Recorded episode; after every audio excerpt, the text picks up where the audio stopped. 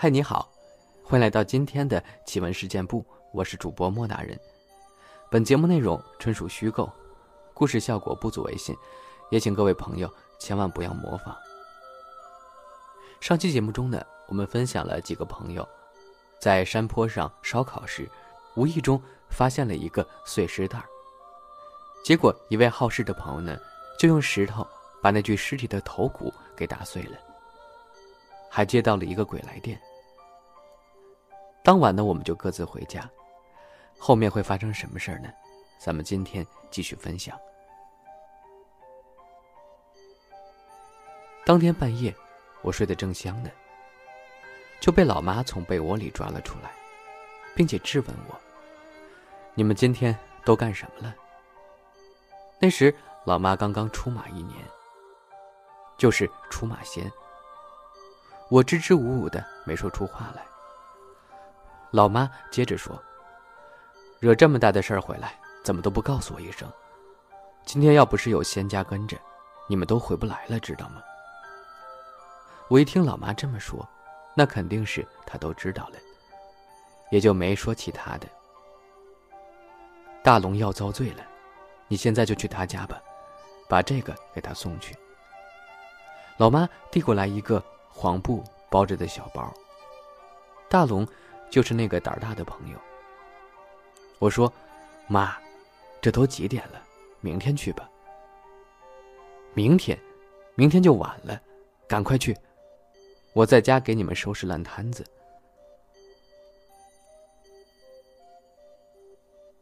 我犟不过老妈，接过包就往外走。老妈接着说：“里面有个黄布的符，烧了给他喝了。”红的给他戴上。你们就是这么不让人省心。我也不敢再多说什么，下楼打了辆车，就赶奔大龙家。刚敲开门，就见他妈妈眼圈都红了，问我：“你们今天干嘛了？”大龙回来就开始发烧，说胡话，到现在浑身起大泡不说，还一个劲儿的嚷嚷着头疼。我敷衍了几句，就递过那个包，说了用法。大龙家知道我妈妈是干什么的，我妈妈也给他们解决过一些事儿。他妈妈二话不说，拆开布包，拿出黄符，烧了冲水，给大龙灌了下去，而且把里面的红色三角形的东西挂在了大龙的脖子上。很快他就安静了下来，沉沉的睡去了。我又坐了一会儿，大龙家的座机就响了起来，是我妈打来的，说明晚会过来，给大龙把身上的泡弄掉，今晚暂时没事儿了，别担。This episode is brought to you by Shopify. Forget the frustration of picking commerce platforms when you switch your business to Shopify, the global commerce platform that supercharges your selling wherever you sell. With Shopify, you'll harness the same intuitive features, trusted apps, and powerful analytics used by the world's leading brands. Sign up today for your $1 per month trial period at shopify.com slash tech, all lowercase. That's shopify.com slash tech. 担心之类的，又叫我赶快回家。大龙妈妈放下电话，叮嘱了我几句，我就转身回家了。回家本来想问问妈妈到底怎么回事的， 可是刚开口就被老妈一顿大骂。无奈，我就跑回自己房间，关起门睡了起来。第二天，老妈就去了大龙家。我想跟着她死活没让，直到夜里十二点，她才回来，身上还有一股子的烟火味儿。我怎么问，她都不说话，只是警告我。以后少去那些不干净的地方，更不要招惹那些凶东西。前些日子遇到了大龙，久别重逢，很是兴奋。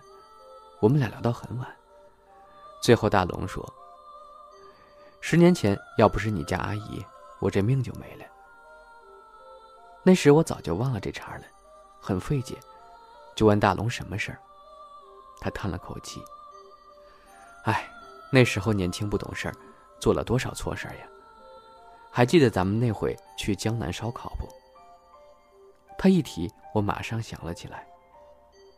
对了，我还不知道最后怎么回事呢，你说说，我妈也不跟我说。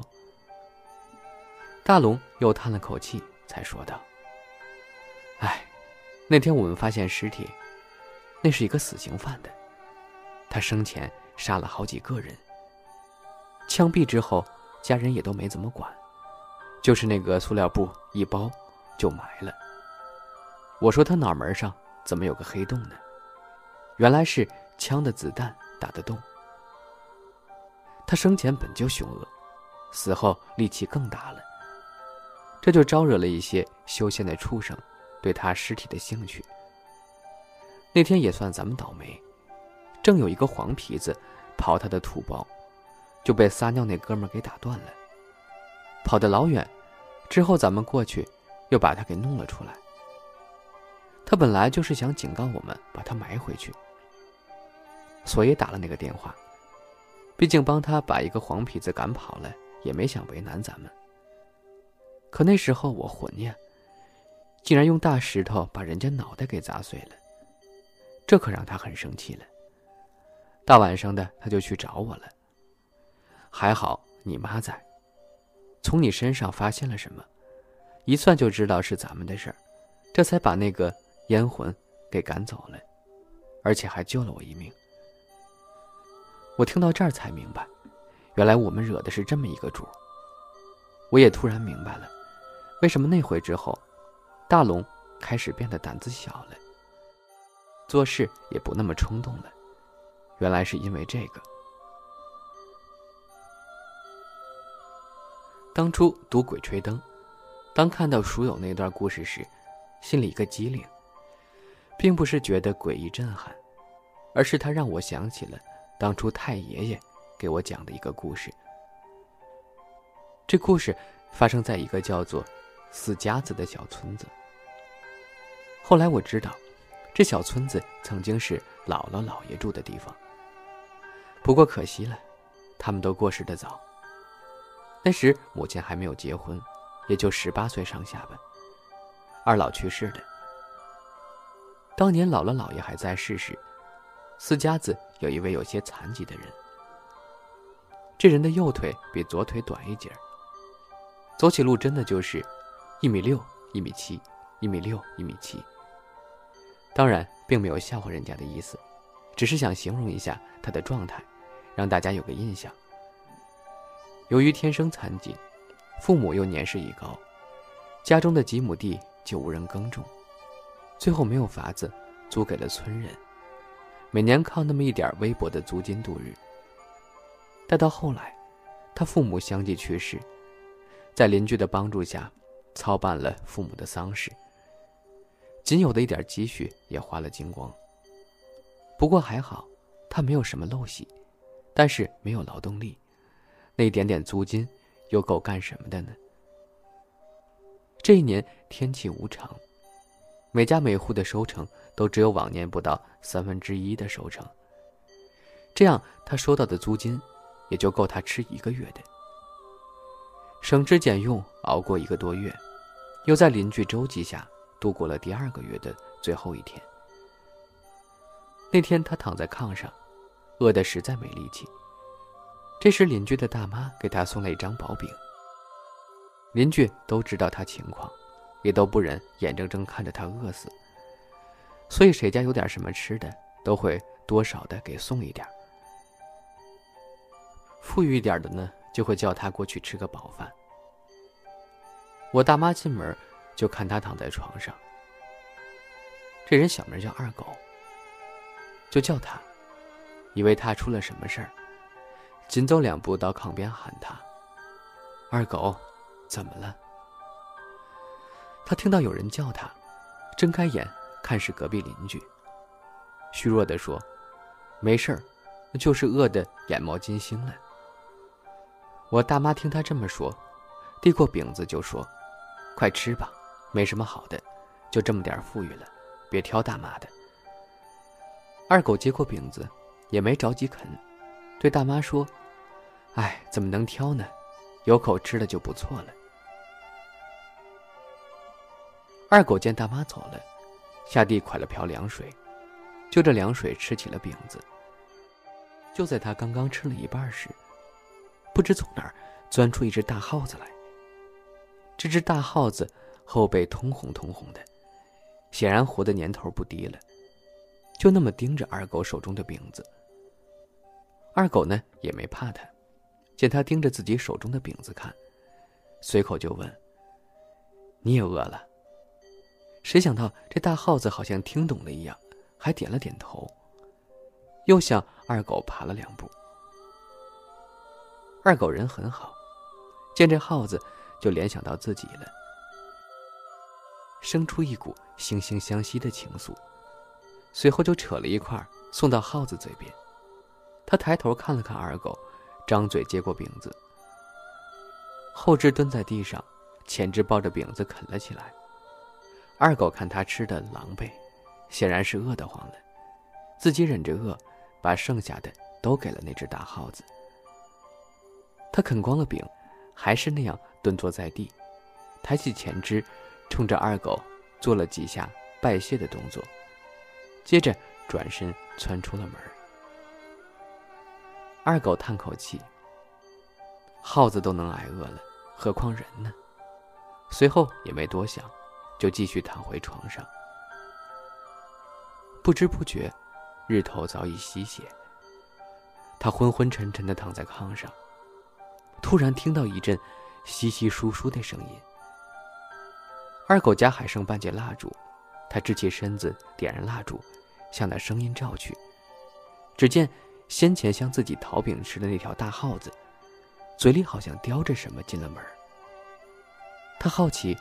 走过去，蹲下身子，原来是这耗子叼回来一块地瓜。见二狗过来，放下地瓜，示意二狗捡起来。二狗惊奇了，原来这耗子不是吃了就走，还想着我的，去给我弄来这一个地瓜了。二狗抱起耗子，放到自己炕上，回身捡起地瓜，说：“朋友，你休息会儿，我把地瓜煮了，咱俩一块儿吃。”那耗子看了二狗一眼，就蜷缩在被子里。待二狗煮了地瓜，盛了两碗端到炕前，一碗放在老鼠身边，一碗自己来吃。一人一鼠，就这么汤汤水水的喝了个囫囵饱。收拾完了，就都倒在炕上，迷迷糊糊的睡了过去。就这样，白天靠街坊接济，晚上耗子出去。弄一两个地瓜、土豆什么的，一人一鼠，就这么过上日子了。转眼到了冬天，大雪没过期了。这天早上起来，他发现自己的鼠友不见了，一定是出去弄吃的了。可谁想到，直到第二天也不见鼠友回来。二狗倒不是贪那几口吃的，他和这耗子相处几个月，都有感情了。自从父母去世，还没有谁这样贴心的对待自己。他真怕这位书友有什么闪失。可自己这腿脚平时走路都费劲，大雪天的更是无法出门，只能一个人坐在炕上干着急。也不知过了多久，他睡着了，做了个梦。梦中一位身穿灰色大褂的人对他说：“兄台不以我为异类而疏远我。”更是在我最虚弱之时给我一餐，我无以为报，本想就这样与兄台陪伴度过残生。谁想我仇家发现我的踪迹，追踪而来，我只能忍痛与兄分别。可这次仇家对我势在必得，我想是很难逃过此劫了，特来见兄台最后一面，无物留于老兄，只能将我一身行头留于兄台了。明日早起，兄台出门向正北方向走三里，看到一株歪脖老树后，就在树下挖。看到洞口，就去那里拿出一件衣服。来年开春，会有一伙行脚商人路过此处。你将这衣服卖与他们，能够你下辈子吃食无忧了。切记。说完就不见了。二狗惊醒。他知道这梦中人就是他的蜀友。想来现在蜀友应该一遭不测，忍不住痛哭起来。第二天天色微亮，二狗找了一截树枝充当拐杖，一瘸一拐的按着蜀友交代找了过去。果然，在树洞中发现了一件柔软光滑、温暖无比的皮球。仔细看了看，二狗忍不住抱着皮球痛哭起来。这不是别的皮子，正是自己熟有的那身皮。哭过之后，他披着这皮球，一步一挨的回到了家。闲话不提，待到第二年开春，果然有一对行脚商人，到村子中搜集各家土货。那场面热闹无比。二狗自从得了这件鼠皮衣裳，就一直穿在身上。他也没想到卖掉它。他也没想到卖掉它，准备留着的，给自己留个念想。听到外面热闹，就提上鞋去看热闹。远远站在人群外观看，看看大家争相出售自家东西。这时，人群中走出一人，直奔二狗而来。上前寒暄几句之后，就问：“这小兄弟，你身上这件皮袄可否给我看看？”二狗听他这么说，突然想起熟友的话，可他真不想卖，就回道：“这有什么好看的？就是普普通通一件衣裳。”那人听二狗如此说，马上就说：“小兄弟，我也不瞒你，你身上这衣裳。”如果我没看错，是一件百年老鼠的皮做的。活过百年的老鼠，浑身皮毛都会变成火红色。这种老鼠被称为火鼠。它的皮可是难得的宝物。小老虽然上了年纪，但是这点眼力还是有的。可否跟小老儿说一说这件衣服的来历？二狗听他说完，回想起自己与老鼠相处的日子，不禁悲从中来，黯然落泪。他也想对人说道说道，痛快一下，抒发一下对鼠友的怀念。那行脚商人虽说见多识广，听了二狗和这一鼠的故事，也开始抹起眼泪来。小兄弟，得此鼠友真是造化。这只老鼠能在最后时节留给你这样一件宝，不愧艺术之名了，能受人尊敬。说着，冲着这皮衣深深一鞠，直起身又说：“小兄弟，这皮衣既然是你的鼠友留给你的东西，我也不夺人所爱，但是留在你这儿终将是祸。想来这鼠友的仇家也是贪婪这身皮子，留在你身边。”终是祸害，你说呢？二狗听他如此说，也觉得有理，但让他卖掉还是心疼。掌柜说：“你放心吧，小兄弟，我给你个高价，就冲你和这艺术的情谊，已经价值千金了。”二狗思量起来，这时邻居大妈也走上来，听了二人对话，也劝他。如果真的被仇家找上门，你可怎么办呀？换些钱财娶个媳妇过日子，不是更好吗？二狗闻听也是无奈，想来所有的仇敌他自己是斗不过的，何况还是个废人。随即脱下衣服，抱着哭了会儿，就交给了掌柜的。掌柜的果然给了个高价，是个让人惊叹的高价。接着带着众人离去了。二狗后来靠着这笔钱娶了媳妇儿，还购买了田地，雇人耕种，从此家业兴旺起来。他怀念鼠友，为老鼠立了一块仙位，上面只有两个字：鼠友。从此早晚三炷香供奉着，一直到自己百年之后，带着这块牌位一同入土。二狗下葬那天，就在人们将坟填时，似乎听到一阵说话声：“老兄，我回来了。